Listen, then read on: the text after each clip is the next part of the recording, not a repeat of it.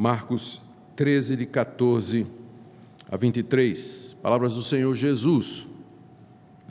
Quando, pois, virdes o abominável da desolação situado onde não deve estar, quem lê entenda, então os que estiverem na Judéia fujam para os montes. Quem estiver em cima no eirado, não desça nem entre para tirar da sua casa alguma coisa. E o que estiver no campo, não volte atrás para buscar a sua capa. Ai das que estiverem grávidas e das que amamentarem naqueles dias Orai para que isso não suceda no inverno, porque aqueles dias serão de tamanha tribulação como nunca houve desde o princípio do mundo que Deus criou, até agora e nunca jamais haverá. Não tivesse o Senhor abreviado aqueles dias, e ninguém se salvaria, mas por causa dos eleitos que ele escolheu, abreviou tais dias.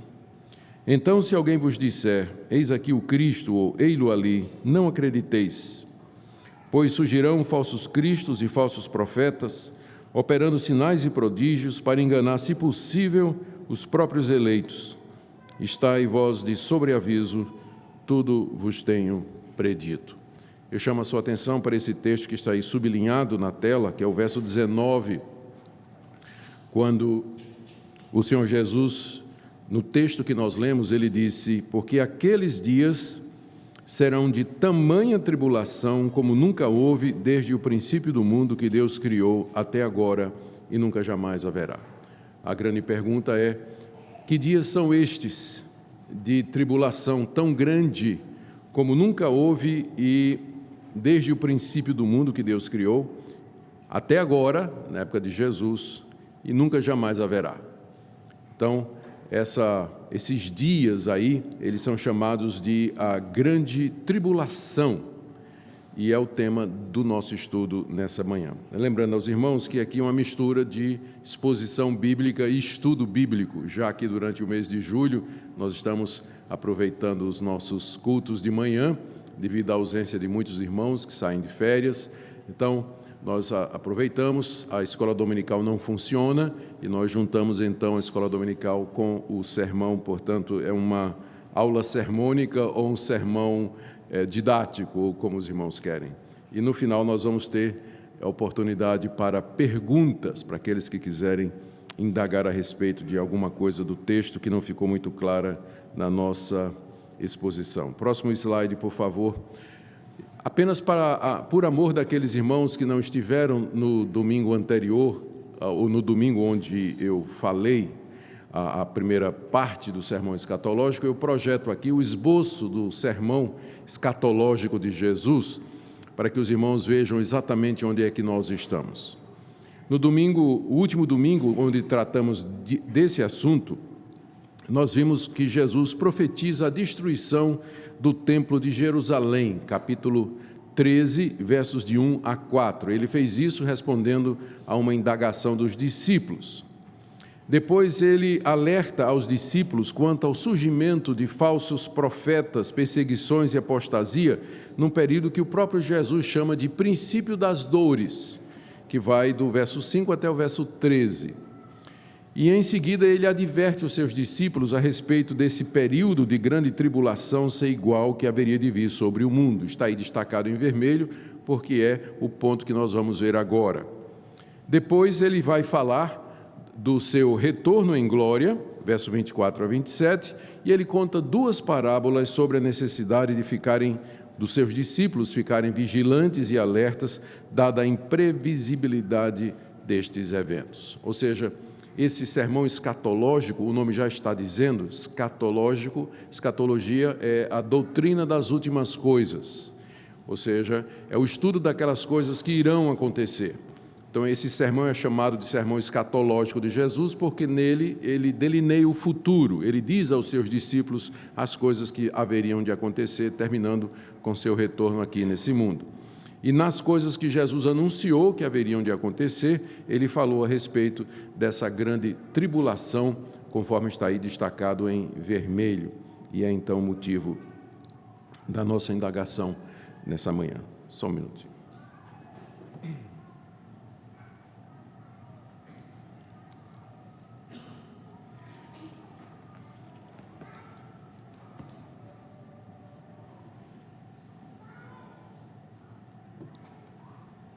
Muito bem, próximo slide, por favor. Antes de entrarmos no estudo, eu, eu sei que é importante nós ponderemos em alguns pontos. Um, vocês percebem que sempre meu alvo é partir do maior, do quadro maior, para poder entender os pontos menores e mais específicos. Essa é uma regra muito simples de interpretação e também é uma regra de vida também, não é?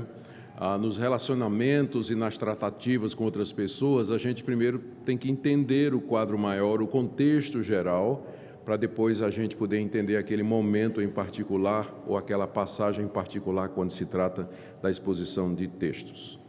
Então, alguns pontos que são importantes aqui. Jesus aponta nesse sermão chamado escatológico os sinais que haverão de surgir durante o período entre as duas vindas. O que é que vai acontecer no mundo até a tua vinda, Senhor? Foi a pergunta dos discípulos. Quando é que a destruição do templo vai acontecer? Ah, que sinal haverá? Então, essas respostas de Jesus, elas contemplam os acontecimentos entre a primeira vinda dele, que já aconteceu há dois mil anos atrás, e a sua segunda vinda, que nós não sabemos quando vai ser. Então, nós estamos exatamente no meio desse período aqui sobre o qual Jesus falou. Jesus deu uma série de sinais, de coisas que deveriam acontecer entre esses dois eventos. Nós vimos isso antes. Ele falou de guerra, rumores de guerra, fomes, falou de calamidades, falou de perseguição, surgimento de falso profeta, pregação do evangelho a todas as nações, apostasia, surgimento de falsos cristos. Tudo isso ele falou, mas estas coisas elas servem para confirmar que as palavras de Jesus são verdade e que de fato ele virá uma segunda vez. E elas não servem para que nós estabeleçamos um calendário de eventos. É importante a gente ter isso em mente. Muitas pessoas pegam estes sinais que Jesus é, é, mencionou e fica tentando adivinhar quando vai ser a vinda dele. Basta estourar uma guerra no Oriente Médio, o pessoal já diz: Ó, Jesus está chegando. O problema é que sempre houve guerras, desde que Jesus falou essas palavras até o dia de hoje. Então, esses, nós não podemos calcular a iminência da, ou a proximidade da vinda de Jesus a partir da observação de que o mundo está cheio de guerra, de calamidade, de falsos profetas, gente brigando, a igreja se desviando, os cristãos sendo perseguidos, o evangelho sendo pregado a todas as nações.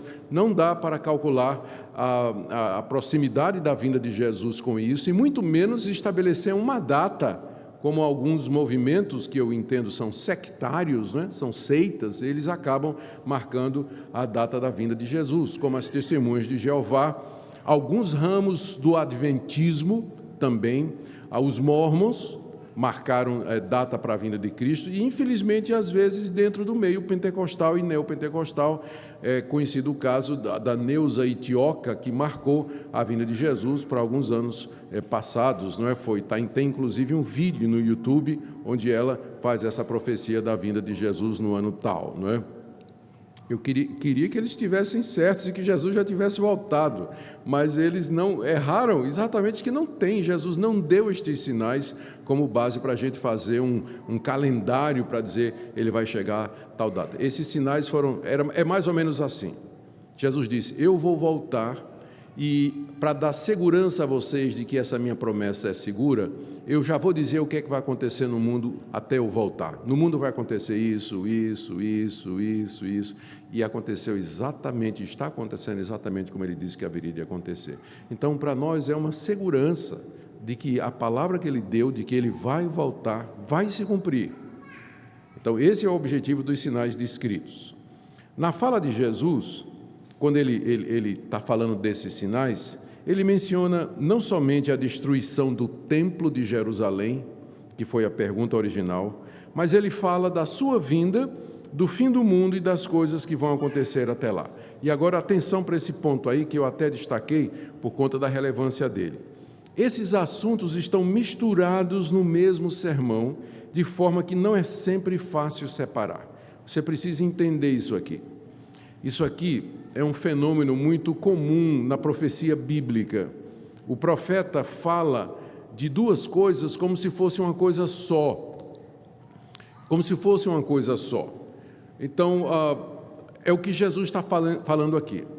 Quais foram as perguntas que originaram essa resposta dele? Os discípulos perguntaram: Mestre, quando é que o templo vai ser destruído? Quando é que o Senhor vai voltar? Quais são ah, e quando vai ser o fim do mundo? Três perguntas. Então Jesus responde as três jungidas, ubricadas, não é? Estão ligadas lá, não, não, não tem como você separar. Mas ele responde isso no mesmo sermão. Então, tem hora que ele está falando de uma coisa e tem hora que ele está falando de outra, e às vezes ele está falando de uma e a resposta para aquela uma é a mesma resposta para aquela outra. Então, está tudo, tá tudo junto. Exemplo: lá no Antigo Testamento, uh, o profeta Isaías, referindo-se ao nascimento do rei Ezequias, disse: Porque um filho nos nasceu, é, porque um, é, um filho se, é, não, porque um, um, rei, um menino nos nasceu, um filho se nos deu, e o poder e o reinado estará sobre os seus ombros. Ele estava profetizando do nascimento do rei Ezequias. Mas era só do rei Ezequias que Isaías estava falando? Não. O nascimento de Ezequias era também uma profecia do nascimento de Jesus Cristo, mas o profeta fala das duas coisas como se fosse uma coisa só. Lembro quando uma viagem que eu fiz para a Europa com a Minca, né, nós fomos subir, fomos aos, aos Alpes, queríamos ver o, os, aquelas montanhas majestosas dos Alpes suíços, né? Então tem uma estradinha que a gente vai é, de carro e ela vai contornando as montanhas e tudo, e de, tinha um momento assim que você olhava e você via uma formação majestosa, uma montanha, eu esqueço o nome, é, o nome agora da montanha, em alemão, mas é, um, é muito conhecida, é, um dos, é, uma, é uma das é, perspectivas mais bonitas, uma montanha linda. E à medida que o carro vai andando, você percebe de repente de que não é uma montanha só, mas na verdade tem mais uma atrás e mais outra. Então é uma cordilheira, mas você olhando, você vê uma montanha. Mas quando você muda a perspectiva 3D, né, você percebe que na verdade são três montanhas encadeadas. Então a profecia é isso aqui. Parece que o profeta está falando de uma coisa, mas na verdade são dois ou três eventos ligados. Então, aqui, quando Jesus vai falar sobre o anticristo, quando ele vai falar da grande tribulação e do surgimento do anticristo, então, na verdade, ele está fazendo uma profecia que é desse tipo, ele está falando de três eventos relacionados, três eventos relacionados.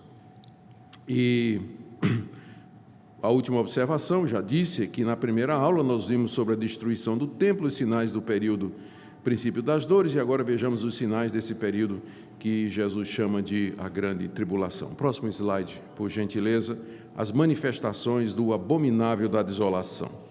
Veja que essa passagem, aqui, Marcos 13, que eu li para vocês, começando o verso 14, ela começa com uma declaração de Jesus que eu vou ler aqui. Ele diz: Quando, pois, virdes o abominável da desolação, situado onde não deve estar, quem lê entenda, então os que estiverem na Judéia, fujam para os montes. Jesus disse aos discípulos: Quando vocês virem o abominável da desolação, situado onde não deve estar, e aí Marcos acrescentou: quem lê, entenda. Ou seja, é problema de vocês. Né? Entender o que, é que Jesus quis dizer aqui. O que é o abominável da desolação, situado onde ele não deve estar. Então, esse abominável da desolação, que marca o surgimento da grande tribulação, é, na verdade, uma figura escatológica que aparece em três períodos da história. Três períodos da história. O primeiro período é o do rei Antíoco IV Epifânio, um rei Seleucida que dessacrou, que profanou o templo de Jerusalém 150 anos antes de Cristo. Eu vou provar, vou mostrar para vocês porque é que isso é, é, é, é verdade. A segunda manifestação do abominável e da desolação, lembra da montanha, né? É são os exércitos romanos que cercaram Jerusalém e destruíram a cidade no ano 70 depois de Cristo. E a última montanha, né, o último monte dessa cordilheira é o anticristo que ainda haverá de se manifestar. Que ainda haverá de se manifestar. Deixa eu tentar provar isso para vocês. Então, em primeiro lugar, por favor, pode passar o slide. Antíoco IV Epifânio.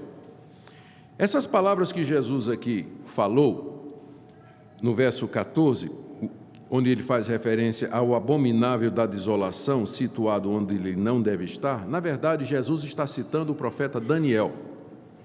O profeta Daniel, que viveu 500 anos antes de Cristo, ele falou pelo menos três vezes na profecia dele a respeito desse abominável da desolação.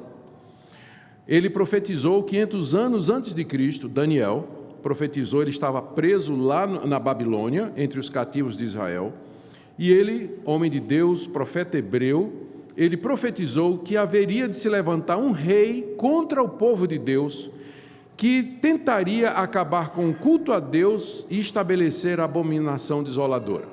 Então, 500 anos antes de Cristo, o profeta Daniel, lá no cativeiro, ele já tinha dito que haveria de se levantar um rei contra o povo de Deus e que acabaria com o culto de Deus e no lugar estabeleceria o que Daniel chamava de abominação desoladora. Os três textos de Daniel são estes que estão projetados aí, eu vou ler para vocês. O primeiro é lá no capítulo 9, verso 27, quando Daniel disse assim: Ele fará firme aliança com muitos por uma semana. Na metade da semana fará cessar o sacrifício e a oferta de manjares Sobre as asas, sobre a asa das abominações virá o assolador, até que a destruição que está determinada se derrame sobre ele. A interpretação que geralmente que a linha reformada, a milenista, que é a linha onde eu estou situado e que é a linha da maioria dos reformados, ele eh, interpreta, é que aqui no 9:27, esse que faz a firme aliança com muitos por uma semana, na metade da semana faz cessar o sacrifício e a oferta dos manjares, é Cristo. Porque Cristo, pelo seu sacrifício, ele interrompe a oferta, os sacrifícios de animais e a oferta de manjares. E aí, depois do surgimento de Cristo, sobre a asa das abominações virá o assolador até que a destruição que está determinada se derrame sobre ele. A interpretação é que esse é o anticristo, a pessoa que vai se levantar contra o povo de Deus. Daniel está falando isso 500 anos antes de Cristo. Daniel capítulo 11, verso 31.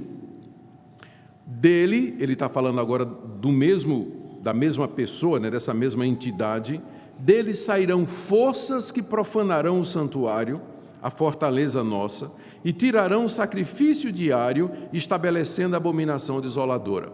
Esse que ele chama, que ele menciona no capítulo 9, não é? que vem é, sobre as asas da abominação, que ele chama de o assolador, ele diz aqui no capítulo 11, verso 31, que ele vai profanar o santuário, o templo de Jerusalém, que era o centro do culto a Deus no Antigo Testamento e que vai tirar o sacrifício diário, porque todo dia Moisés tinha mandado se oferecer sacrifícios no templo a Deus e no lugar dos sacrifícios estabeleceria a abominação desoladora.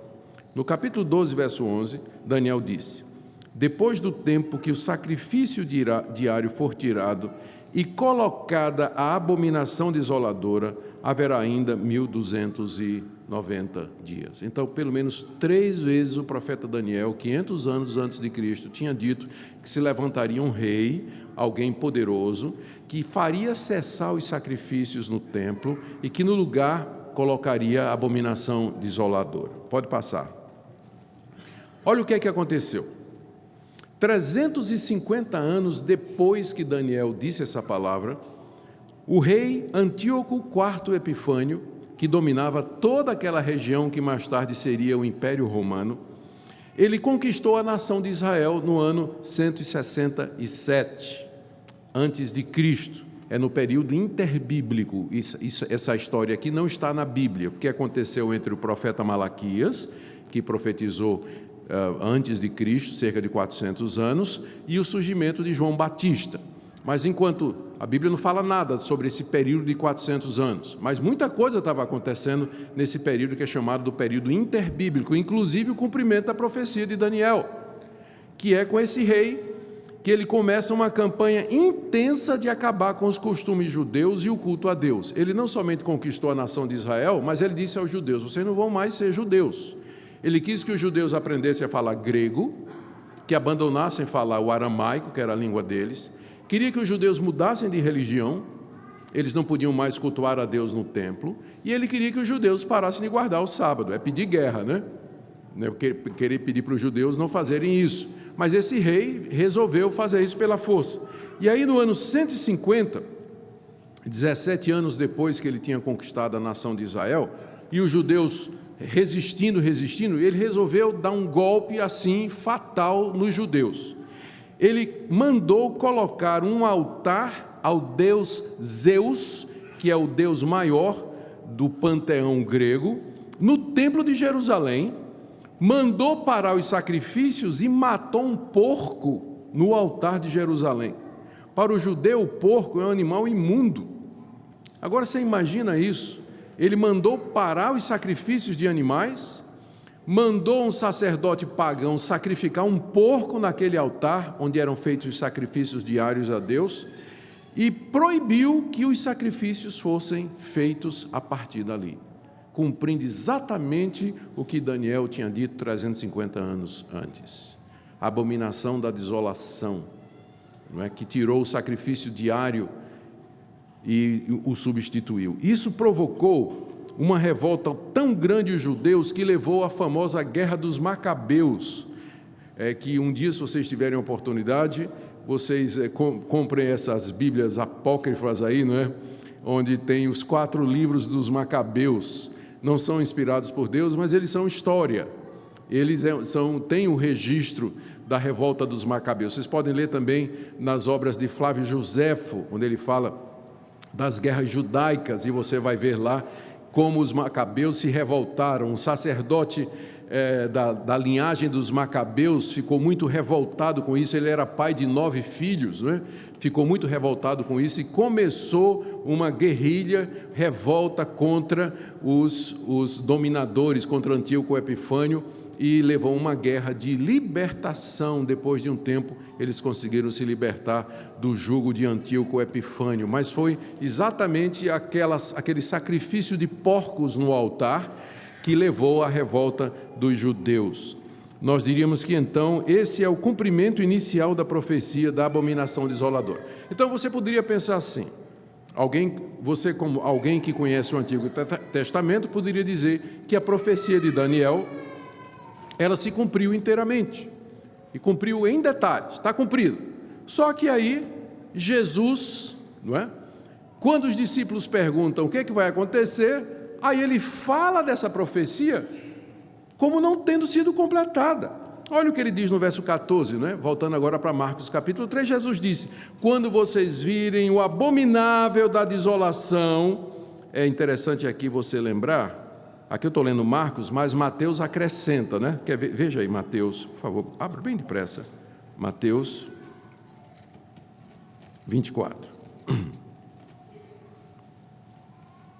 Mateus 24, verso 15. Mateus registra o mesmo sermão não é, que, que Marcos registrou. Ele acrescenta algumas coisas. Vejam, Mateus 24, 15. Jesus disse: Quando, pois, virdes o abominável da desolação, de que falou o profeta Daniel? É que Marcos não escreveu isso, mas Mateus disse, não é? O abominável da desolação, de que falou o profeta Daniel? Então Jesus está se referindo àquelas três palavras, três frases de Daniel que falavam do abominável da desolação, que se cumpriu em Antíoco Epifânio, mas Jesus diz que ainda tem um outro cumprimento. Né? E aí você lembra da montanha com né, da, da, da, cordilheira. Né? Então, quando Daniel estava falando do abominável da desolação, então a gente percebe que ele não estava falando só de Antíoco Epifânio mas ele estava falando de uma outra coisa, porque Jesus aqui diz: olha, quando isso acontecer, vocês vão fugir, corram, não é porque chegou a hora. Então Jesus diz que há um segundo cumprimento para aquela profecia de Daniel a respeito do surgimento do, da abominável da desolação, que é esse aqui, Por favor, agora o próximo slide, segunda manifestação do abominável da desolação, que é o cerco de Jerusalém. Como é que eu, por que, que a gente pode interpretar isso aqui? Da seguinte maneira, volte lá para Marcos capítulo 13, verso 14. Ali Jesus diz: Quando virdes o abominável da desolação situado onde não deve estar. Esses, essas palavras de Jesus, elas foram registradas por Mateus, Marcos e Lucas. Mateus acrescentou que essas palavras que Jesus está citando o profeta Daniel. Marcos não disse nada, mas Lucas interpretou as palavras de Jesus. Então, abra aí em Lucas capítulo 21, no verso 20, que Lucas dá a interpretação do que é que significa o abominável da desolação. Lucas 21, 20. Está citando, Lucas está citando o mesmíssimo sermão de Jesus. É a mesma coisa, só que agora Lucas interpreta.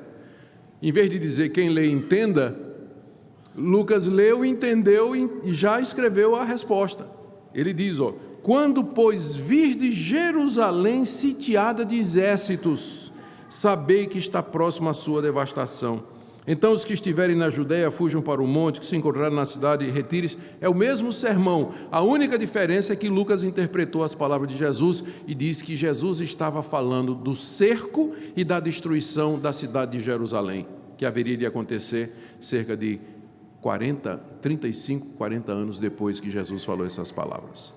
Então está aqui na tela, vocês podem ver a comparação, não é? Mateus 24, 15. Quando virdes ao abominável da desolação, de que falou o profeta Daniel no lugar santo, quem lê entende, então os que estiverem na Judéia fujam para os montes, compare com Lucas. Lucas diz assim: Quando, pois, virdes Jerusalém sitiada de exércitos, saber que está próxima a sua devastação, então os que estiverem na Judéia fujam para os montes, etc. É a mesma passagem, só que Lucas interpreta para nós. Então, a segunda manifestação do anticristo, ou do abominável da desolação, depois de Antíoco Epifânio, que foi a primeira, foi a chegada em Jerusalém dos exércitos romanos para destruir a cidade, porque os judeus haviam rejeitado Jesus Cristo. Próximo slide.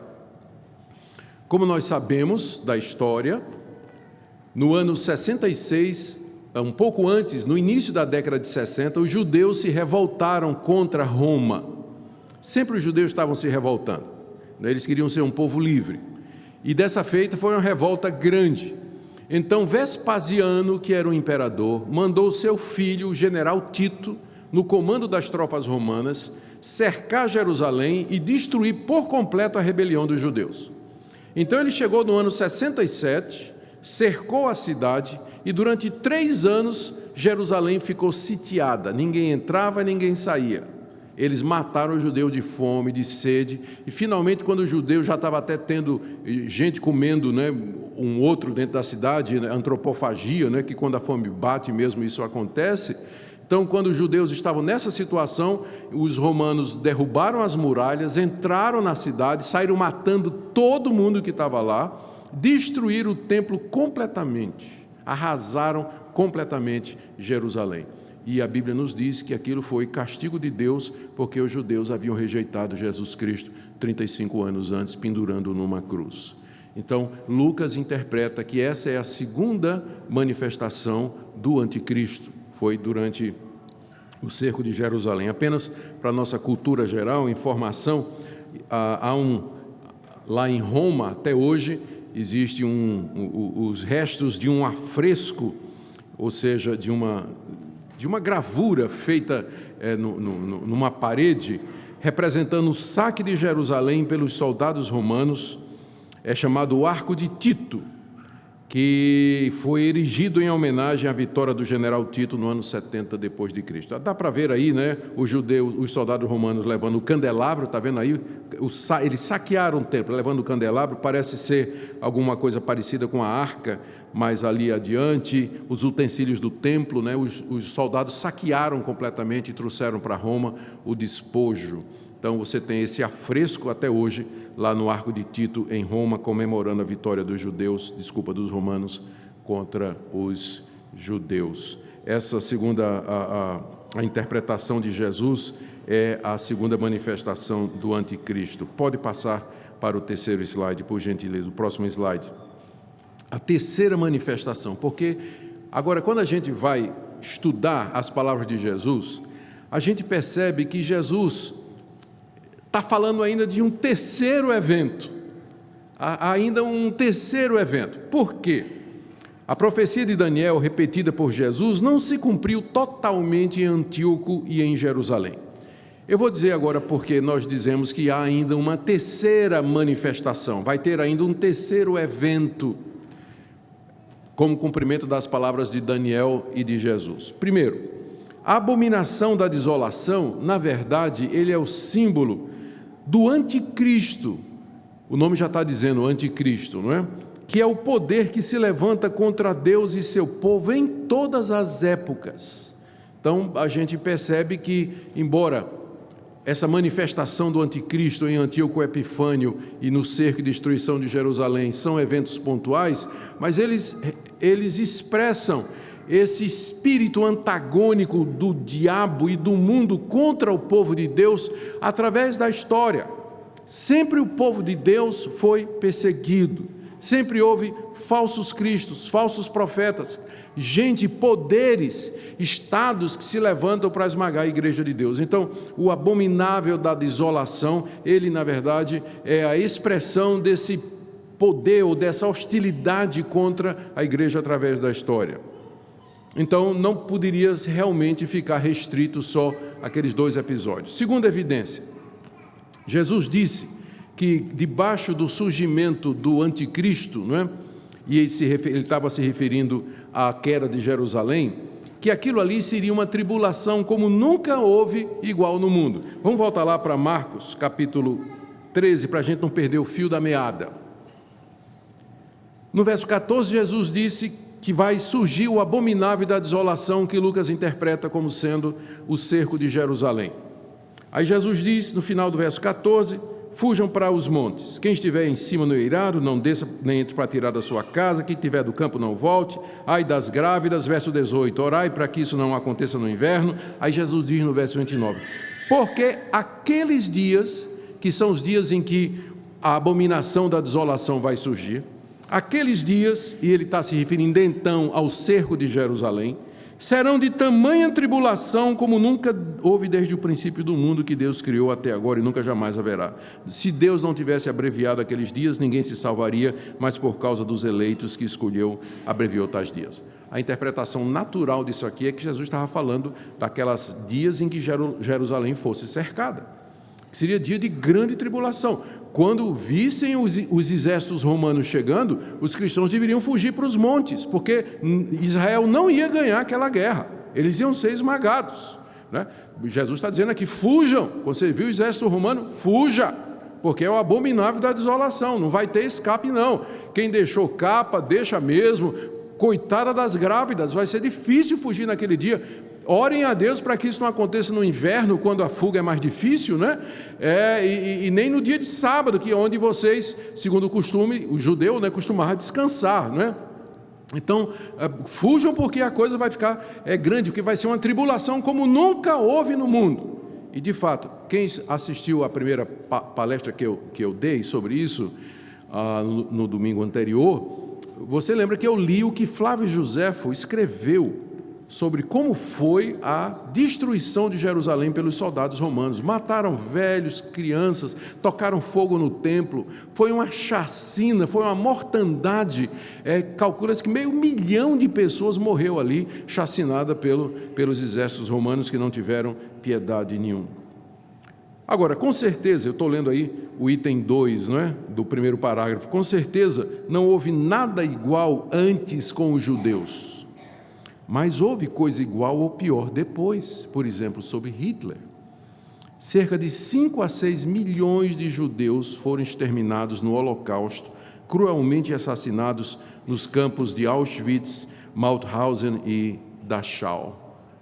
Então, quando Jesus disse nunca haverá uma tribulação igual a essa, a gente pergunta, mas e o Holocausto, por exemplo? Onde um número muito maior de judeus foi assassinado brutalmente, não é? superando o massacre em Jerusalém no ano 70. Daí que a gente vê que Jesus não está falando só do cerco de Jerusalém, da destruição de Jerusalém do ano 70, ele está falando de um outro período mais para frente, que vai ser o período da terceira manifestação do Anticristo, isso que nós chamamos da grande tribulação e que está ainda diante de nós. Outra prova do que eu estou dizendo, volte ao texto comigo.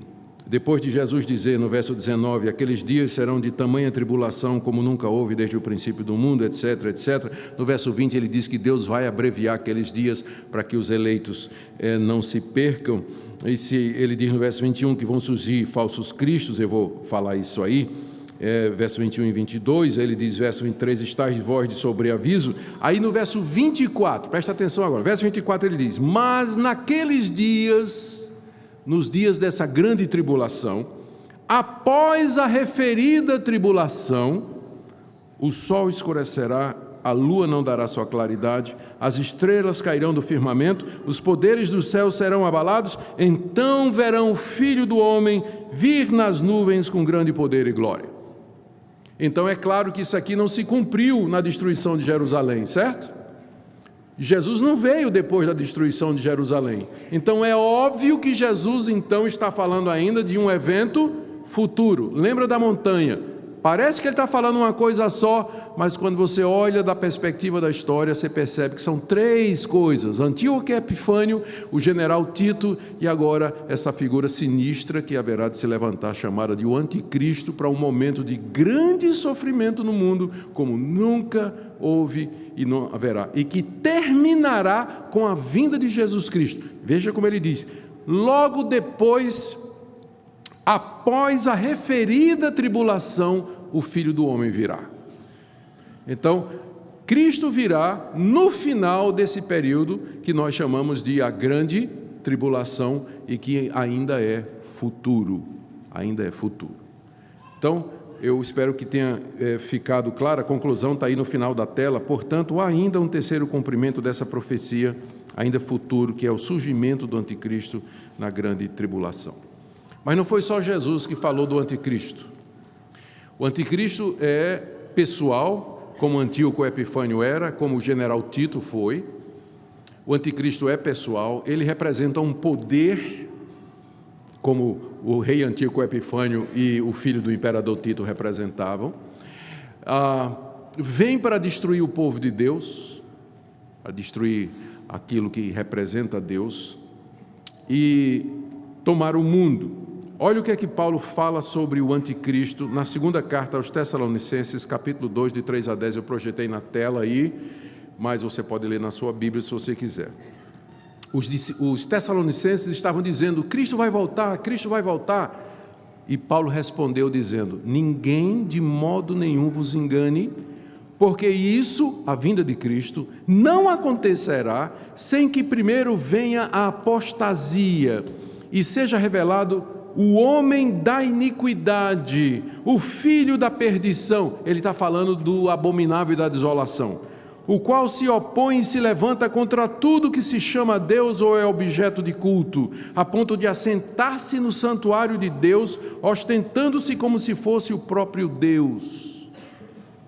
Paulo disse: Ninguém engane vocês, porque Cristo não voltará sem que antes venha a apostasia. Apostasia é o afastar-se completamente de Deus. Que seja revelado o homem da iniquidade, aquele homem que vai promover a iniquidade. O filho da perdição, que é um título que é usado para Judas. Jesus usa para Judas, dizendo ele é o filho da perdição. Alguns, inclusive, acham que vai ser Judas ressurreto, né? o filho da. É, o anticristo, né? mas é, só só por conta da semelhança dos títulos, né? mas não, não justifica. E diz que ele vai se levantar contra Deus e vai, é, tudo que se chama de Deus, vai se assentar no santuário de Deus, ou seja, vai ocupar a igreja de Deus como se fosse o próprio Messias. Lembra que a palavra anticristo significa não somente contra Cristo, mas no lugar de Cristo. Ele vai tentar se passar como sendo o Messias, o enviado de Deus.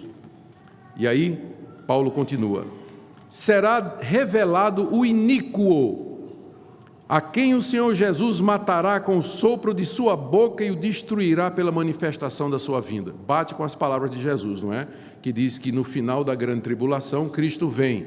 E Paulo está dizendo aqui que esse iníquo vai se manifestar, mas Cristo vai destruí-lo pelo sopro da sua boca. Veja a ironia aqui. Esse anticristo vai se apresentar como rei do mundo, dominador das nações, todo-poderoso. Cristo vem e faz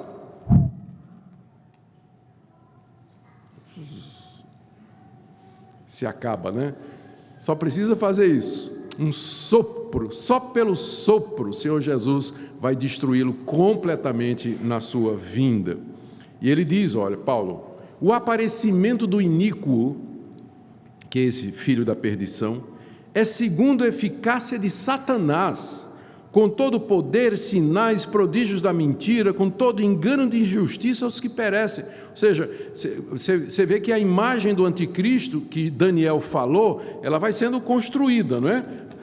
Daniel disse que ele se levantaria contra o povo de Deus, acabaria com o culto a Deus, é, profanaria o templo de Deus, colocaria um. É, é, fazia parar a adoração a Deus. Jesus acrescentou é, o, o, o, elemento da destruição e da tribulação e do sofrimento quando houve igual, e Paulo agora já constrói, está dizendo que ele vai se levantar como se fosse o próprio Deus.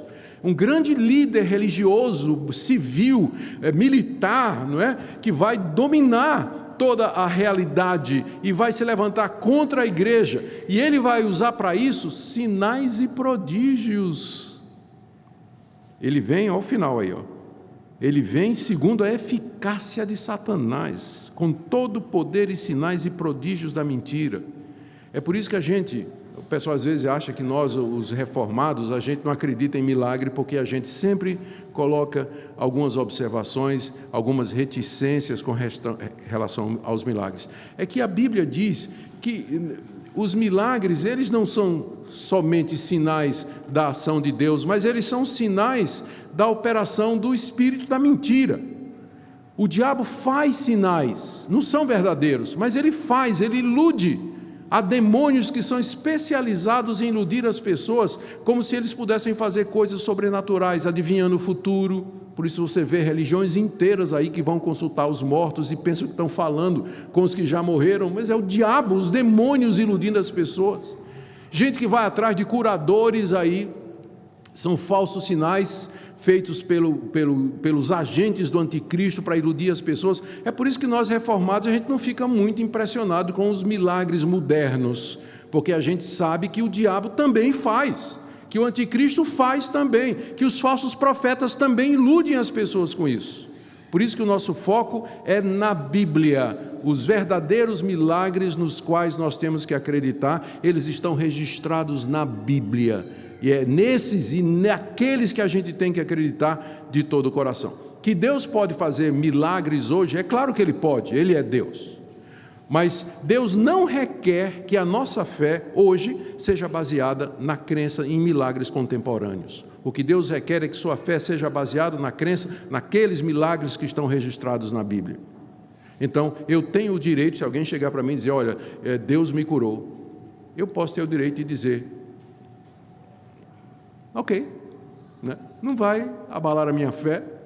Eu já contei histórias aqui de situações que pessoas disseram que houve um milagre e tudo mais. Eu comecei a conversar e disse para a pessoa: Olha, eu quero expressar aqui a minha desconfiança de que não foi milagre, coisa nenhuma. Perdi um amigo. Então, eu hoje aprendi a lição. Eu não discuto experiência pessoal das pessoas. As pessoas chegam para mim e dizem assim que tiveram uma experiência extraordinária de visão, anjo, língua, cura e tudo mais eu não entro na experiência da pessoa. Se quiser discutir o que a Bíblia diz, nós vamos. Mas eu não não vou julgar a experiência das pessoas, que eu já perdi amigos por conta disso. Né? Muito bem. Então o apóstolo Paulo fala isso sobre o anticristo, mas não ele só. Também o apóstolo João. Próximo slide, por favor. O que é que João nos fala? Dá para desligar, Alexandre, por favor? Espero que não prejudique aí o. Alexandre é o presbítero mais diácono que eu conheço. além de seu Hernan. Obrigado, obrigado. Olha o que é que João nos acrescenta, né? Como eu disse, a imagem do anticristo ela é construída na Bíblia através dessas passagens. João nos diz no capítulo 2 da sua primeira carta: Filhinhos, já é a última hora. Quando João está dizendo isso, é porque alguns cristãos pensavam que a última hora ainda é um evento futuro. João diz: não, a última hora já começou. E como ouvistes que vem o anticristo, ele está se referindo às palavras de Jesus, é? as palavras de Jesus. Como vocês ouviram, vocês já ouviram que o anticristo vem, também agora muitos anticristos têm surgido. Agora João acrescenta um elemento novo. Ele está dizendo que o anticristo vem, mas que há muitos anticristos que já estão presentes. Então, quem são os anticristos? são todos aqueles líderes religiosos, falsos profetas, que fazem sinais e prodígios e que negam a Jesus Cristo e querem tomar o lugar dele. E já tinha na época de João, gente se passando por Jesus Cristo, dizendo que era profeta em nome de Jesus Cristo, ou apóstolo de Jesus Cristo, fazendo sinais e prodígios. Olha o que é que João diz: muitos anticristos têm surgido pelo que nós conhecemos que já é a última hora. Ou seja, nós já estamos vivendo o último período da história do homem, que seria marcada pelo surgimento de falsos profetas. Não foi isso que Jesus disse lá no sermão que nós estamos estudando, que haveriam de surgir muitos cristos e muitos falsos profetas, e João está dizendo, essa é a prova de que a última hora já chegou.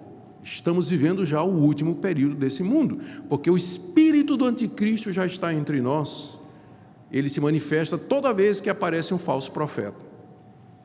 Veja o que ele diz mais adiante, João, na sua primeira carta, capítulo 2, verso 22. Quem é o mentiroso, senão aquele que nega que Jesus é o Cristo? Esse é o anticristo que nega o Pai e o Filho. Aqui João acrescenta mais alguma coisa sobre o anticristo que a gente não sabia. É que o anticristo, ele é um promulgador de heresia, ele nega que Jesus é o Cristo ele pode até usar a linguagem cristã, pode até se parecer como cristão, mas quando você examina a doutrina, você vai ver que no final ele está negando Jesus Cristo, que Jesus Cristo de fato é o Salvador do mundo. Então eu posso dizer que toda seita, toda religião hoje que nega que Jesus Cristo é Deus e que ele é o Salvador do mundo, é uma manifestação do anticristo. É o espírito do anticristo que já está presente, preparando o mundo para o surgimento do anticristo. É por isso que os reformadores eles disseram que o Papa é o anticristo. Está na confissão de fé de Westminster, que é adotada pela nossa igreja. Lá está dizendo que o anticristo é o Papa eu entendi que os que compuseram, entendo que aqueles que compuseram a Confissão de Fé de Westminster estavam dizendo que o Papa é uma manifestação do Anticristo. Por quê? Porque o Papa se apresenta como sendo o representante de Cristo sobre a terra. E pelas doutrinas da Igreja Católica na Idade Medieval, assim os, os reformadores in, eh, interpretaram, Cristo foi negado, porque em vez de admitir que a salvação é pela graça, mediante o sacrifício de Cristo, foi introduzida a mediação de Maria, mediação dos santos, a mediação da igreja, doutrina do purgatório, pagamento de indulgências, anulando a obra de Cristo. Então os reformadores disseram: esse sistema encabeçado pelo Papa, ele é uma manifestação do anticristo. E é por isso que nós, na igreja reformada, não só os presbiterianos, mas a igreja reformada em geral, nós olhamos para a igreja católica sem condições de reconhecê-la como sendo uma manifestação verdadeira da igreja cristã. Porque no final acaba negando a pessoa de Jesus. É por isso que nós batizamos aquelas pessoas que vêm da igreja católica, porque nós não reconhecemos a Igreja Católica, por conta dos ensinos. Não é? Há muitas pessoas maravilhosas dentro da Igreja Católica, queridos irmãos, eh, queridos amigos, é, conhecidos, eh, gente com quem a gente tem relacionamento. Não é nada pessoal, mas o sistema doutrinário que é ensinado encabeçado pelo Papa, ele é contra Cristo. Por isso que na reforma, os reformadores disseram que a, a, o Papa é o anticristo, é a manifestação do anticristo. Na primeira de João, capítulo 4, de 1 a 3, olha o que é que João diz: Nisto reconheceis o Espírito de Deus. Todo espírito que confessa que Jesus Cristo veio em carne é de Deus. E todo espírito que não confessa a Jesus não procede de Deus. Pelo contrário, esse é o espírito do anticristo, a respeito do qual tendes ouvido que vem e presentemente já está no mundo. Vocês ouviram que o anticristo vem? Sim, mas o espírito dele já está no mundo. Da mesma forma que o Espírito de Deus está no mundo, habita no meio do seu povo, age no mundo, o Espírito do Anticristo também está presente. Você pode ver o espírito do anticristo como antítese do Espírito Santo. Ele já está no mundo. Da mesma forma que o Espírito Santo enche, levanta pessoas que falam a palavra de Deus, o espírito do anticristo levanta falsos profetas com falsos ensinamentos e lhes dá poder para fazer sinais e prodígios para enganar as pessoas. É isso que João acrescenta. E ele diz: é por isso que nós já estamos nos últimos dias. Próximo slide. Também no livro de Apocalipse, eu devia colocar essa figura depois da leitura, né? No capítulo 13 do livro de Apocalipse, o apóstolo João relata, ele dá uma descrição do anticristo, usando a linguagem altamente simbólica e figurada que nós temos no livro de Apocalipse, né? A figura é essa, desse leopardo aí, não é? Com uma, duas, três, quatro, cinco, seis, sete cabeças, dez chifres garras de urso e que sai do mar. É assim que João é, descreve né, simbolicamente o anticristo. Olha o texto, né? E aí é a última vez que a Bíblia vai falar do anticristo, e aí e aqui é mistério, irmãos, viu? É mistério.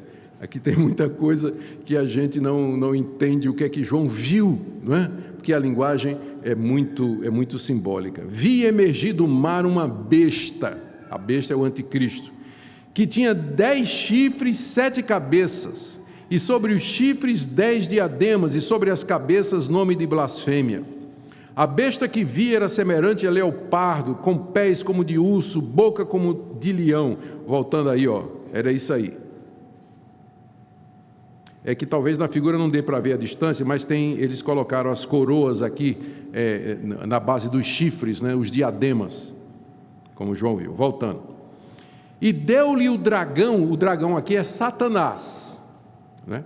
e deu-lhe o dragão o seu poder, como Paulo tinha dito, né, que a aparição do anticristo é segundo a eficácia de Satanás. O anticristo aqui é representado como essa besta que sai do mar, lembrando que na Bíblia o mar sempre representa o poder das nações. Isso aí seria outra outra outro, outra aula né, para falar sobre isso, mas representa o poder das nações. Então ele surge de lá como esse animal feroz, e o dragão, que é o diabo, lhe dá o seu poder, o seu trono e grande autoridade.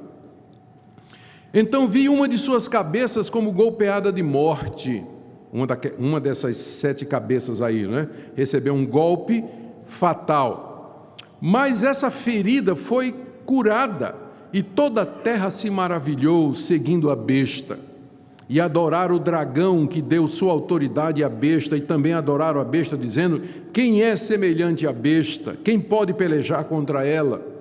E foi dada à besta, que é o anticristo, uma boca que proferia arrogâncias e blasfêmias, que é exatamente Antíoco Epifânio e todas as outras manifestações, não é? E autoridade para agir 42 meses, abriu sua boca em blasfêmias contra Deus, para difamar o nome de Deus, difamar o tabernáculo, a saber os que habitam nos céus. Foi-lhe dado também que pelejasse contra os santos e os vencesse, como Antíoco Epifânio subjugou o povo de Deus no Antigo Testamento.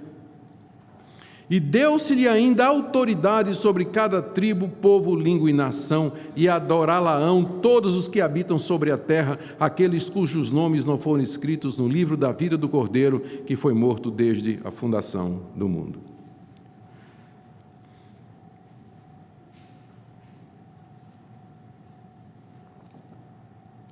O que você vê aqui, então, é João descrevendo de forma simbólica aquilo que Paulo falou aquilo que o próprio João escreveu na sua carta, aquilo que Jesus disse e aquilo que Daniel falou. A figura do anticristo, então. O que é que a gente aprende? Pode passar agora para o próximo slide. Já vou chegar na conclusão. As palavras de Jesus, estou agora fechando o estudo, não é? As palavras de Jesus se cumpriram primariamente na destruição de Jerusalém, quando ele disse, quando ele falou sobre a grande tribulação, e sobre o surgimento do abominável da desolação, primariamente ele estava se referindo a isso. No ano 66, como nós já vimos, o general Tito cercou a cidade de trincheiras, veio por causa da rebelião dos judeus contra o império, ele foi abominação desoladora. Há uma lenda, aqui, aqui é curioso, tem uma lenda não verificada que é oriunda do historiador Eusébio. Eusébio foi o primeiro grande historiador cristão. Ele escreveu a sua obra História Eclesiástica no século IV, quando ele é, é, é a fonte primária para a gente é, é, saber o que aconteceu depois da morte de Cristo e o livro de Atos até o século IV, porque Eusébio historiou isso aí. Eusébio diz que quando Jerusalém foi cercada por Tito, Muitos cristãos que havia na cidade escaparam para os montes por causa da profecia. Ao contrário, muitos judeus correram para dentro da cidade para defender. Os cristãos haviam crido na profecia de Jesus, foram para as montanhas da Judéia, para uma cidade chamada Pela, e lá eles fundaram uma igreja que sobreviveu até o século IV, V mais ou menos. O cristianismo judaico sobreviveu na cidade de Pela exatamente por isso. Eusébio diz que os cristãos escaparam de morrer em Jerusalém por causa da profecia. Que profecia era essa? Essa de Marcos, quando Jesus disse: Quando vocês viram a abominável da desolação, fujam para os montes. Então, quando os, cristãos viram os exércitos chegando, então diz essa história que eles esvaziaram Jerusalém, porque tinha muitos cristãos em Jerusalém. Eles saíram de Jerusalém e foram para os montes, para a cidade de Pela, buscar refúgio lá. E aí Jerusalém foi completamente destruída pelo general Tito. Jesus estava falando disso aí. No cerco e destruição de Jerusalém se cumpriram as palavras de Jesus quanto ao abominável da desolação, a grande tribulação, falsos profetas. Sim, porque é interessante, Eusébio diz que nesse período muitos profetas entre os judeus eh, se apresentaram dizendo que eles, eles fossem defender Jerusalém, porque o Messias haveria de salvá-los. O Messias haveria de vir para salvá-los. E diz que muitos judeus morreram agarrados às colunas do templo e olhando para o céu esperando a chegada do Messias.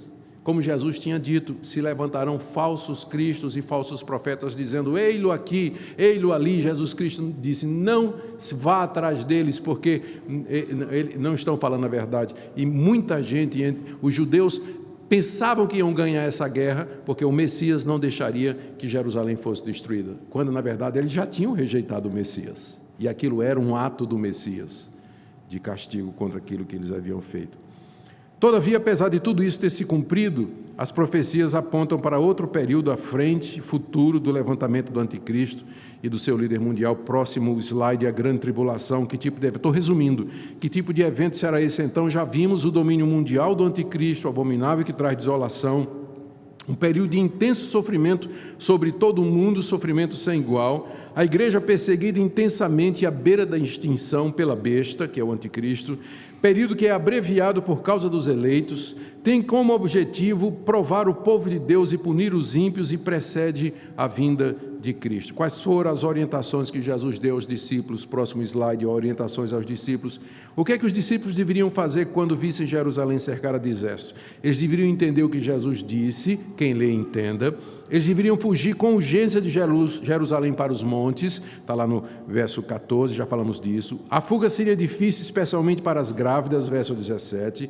Deveriam orar para que não ocorresse no inverno, e Lucas acrescenta no sábado, o Mateus. E por que eles deveriam fugir? Por causa da natureza da tribulação que sobreveria a Jerusalém. Eles não viriam, deveriam entreter qualquer esperança de que os judeus haveriam de resistir ou vencer aquela guerra. Lucas interpreta, inclusive, como, como sendo tempo de vingança contra os judeus. Se um sofrimento sem precedente, capítulo 3, verso 19, citando Daniel 12, 1, tempo de angústia a qual nunca houve e os sofrimentos seriam tão grande, grandes, ah, não, o sofrimento seria tão grande que Deus haveria de encurtar aqueles dias por causa dos eleitos que ali houvesse. Verso 20. Orientações aos discípulos, portanto, não se deixem iludir pelos falsos profetas. Muitos diriam que a catástrofe era o fim do mundo, Cristo chegou, fariam sinais e prodígios para autenticar suas profecias, mas os cristãos deveriam estar de sobreaviso, porque a vinda de Cristo não será algo secreto, invisível e revelado a uns poucos, mas um evento universal, público, visível a todos, como nós veremos no próximo domingo. O que é que nós podemos aprender? Primeiro, queridos, eu queria que todos nós saíssemos daqui hoje conscientes da exatidão da profecia bíblica e a veracidade das palavras de Jesus. Mais uma vez, nós confirmamos o Senhor Jesus como o profeta de Deus, aquele que traz a palavra de Deus infalível, inerrante. Segunda coisa, segunda aplicação, que nós nos enchamos de profunda compaixão pelo castigo que sobreveio aos judeus. Eu estou dizendo isso por conta do, do fato de que há entre muitos cristãos, inclusive Lutero foi acusado disso, daquilo que tem sido chamado de antissemitismo. O fato de que a Bíblia revela que os judeus rejeitaram o Messias, mataram Jesus Cristo e que Deus os castigou severamente por isso, com a destruição de Jerusalém, levou muitos na história a, a ver os judeus como inimigos de toda a raça. E vocês sabem quem é um deles: Hitler. Viu os judeus como inimigo de toda a humanidade e ele quis limpar a terra da presença dos judeus. Não. Nós não devemos olhar para essas coisas e ter um sentimento de dizendo bem feito. Nós devemos nos encher de compaixão, porque a Bíblia diz que Deus não abandonou o seu povo, ainda há esperança para Israel. Eles ainda vão reconhecer que o Messias é Jesus Cristo. Quem acompanhou as exposições de Romanos se lembra bem do que nós falamos disso no capítulo 9, 10 e 11. Terceiro, fiquemos de sobreaviso. Aqui eu, aqui eu creio que é talvez uma lição, considerando o nosso contexto, em que muitos irmãos vêm de igrejas que têm uma orientação diferente da nossa, talvez essa aqui seja a lição mais importante. Não há qualquer esperança no texto de que os cristãos serão arrebatados antes da grande tribulação. Porque é dito às vezes em algumas igrejas que Cristo vem arrebatar a igreja antes da grande tribulação. Não há nenhuma passagem na Bíblia que diga isso, ao contrário, Jesus disse que, que Deus haveria de encurtar o período por conta dos eleitos que se encontram na tribulação, para que eles não sejam tentados mais do que eles possam suportar. Então, se você acredita que a igreja vai ser arrebatada antes da grande tribulação, eu tenho uma má notícia para você. Não vai, não. Se nós formos a geração da grande tribulação, nós vamos passar por ela.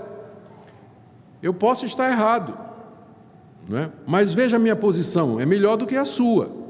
Porque é melhor eu estar preparado para entrar na grande tribulação e ser arrebatado antes, do que você pensar que você vai ser arrebatado e de repente você entra na grande tribulação. Né? Então, minha posição é mais tranquila, que eu sugiro que seja a sua também. Não há nada na Bíblia que fale de um arrebatamento secreto da igreja antes da grande tribulação. E não nos enganemos, quanto àqueles que querem nos enganar quanto à chegada do Messias e também que o mundo não vai melhorar pelos esforços humanos. Eu tenho uma visão de mundo que é, eu, não quero perder o otimismo, né? mas é, é, o mundo vai ficando pior, porque ele vai descambar no espírito do anticristo, o espírito do anticristo atua e os povos se reúnem, eles se levantam contra Deus e contra a sua igreja. Deus pode conceder alguns períodos de alívio, mas aí ladeira abaixo, gente. Não há esperança para que o mundo um dia vai ficar um lugar melhor. Só os utopistas que não conhecem a Bíblia acham que a ONU, que Donald Trump, é, que Bolsonaro ou qualquer outro né, é, apareça, e quando eu estou dizendo isso, não estou indicando nada política, meu voto, não estou indicando absolutamente nada. Mas eu apenas usei como exemplo, né? De que as pessoas, às vezes até o crente coloca as esperanças num libertador humano, num político, num, uh, num, num líder e tal, e a gente fica pensando naqueles, naqueles líderes religiosos como se o mundo fosse. Eles não vão fazer, não vão conseguir absolutamente nada. A no, nossa única esperança é a vinda do nosso Senhor e Salvador Jesus Cristo. Quando ele vier e com o sopro da sua boca destruir o anticristo e todos esses poderes, lançando no inferno Satanás e os seus anjos, vencendo a morte através da ressurreição do seu povo, estabelecendo o juízo final. Essa é a nossa esperança. Se você tem alguma esperança, qualquer coisa humana, eu espero que hoje não mais. Para que nós vivamos aqui nesse mundo como de fato somos, peregrinos, forasteiros, aqui não é o nosso lar, mas nós caminhamos para aquela cidade celestial. Queira o nosso Deus nos guardar e nos preservar do espírito do anticristo, dos falsos profetas, daqueles que iludem, dos falsos irmãos. Queira Deus nos manter na fé verdadeira, na expectativa da vinda do Senhor Jesus fazendo a oração final da Bíblia, que está escrita no final do livro de Apocalipse: Maranata, ora vem, Senhor Jesus. Amém? Oremos. Senhor, te damos graças pela tua palavra, como ela é verdadeira, e nós pedimos que o Senhor nos encha de expectativa, de esperança e de confiança na manifestação final do reino de Deus o Senhor nos dê graça enquanto vivemos aqui nesse mundo, sujeito a sofrimento, tribulações e angústias, para que nunca nos afastemos do Senhor, nem percamos a esperança em Ti. Abençoa teu povo sofredor em todas as partes do mundo, aqueles que também aqui passam por angústias, problemas e dificuldades. É o que nós te pedimos em nome de Jesus. Amém.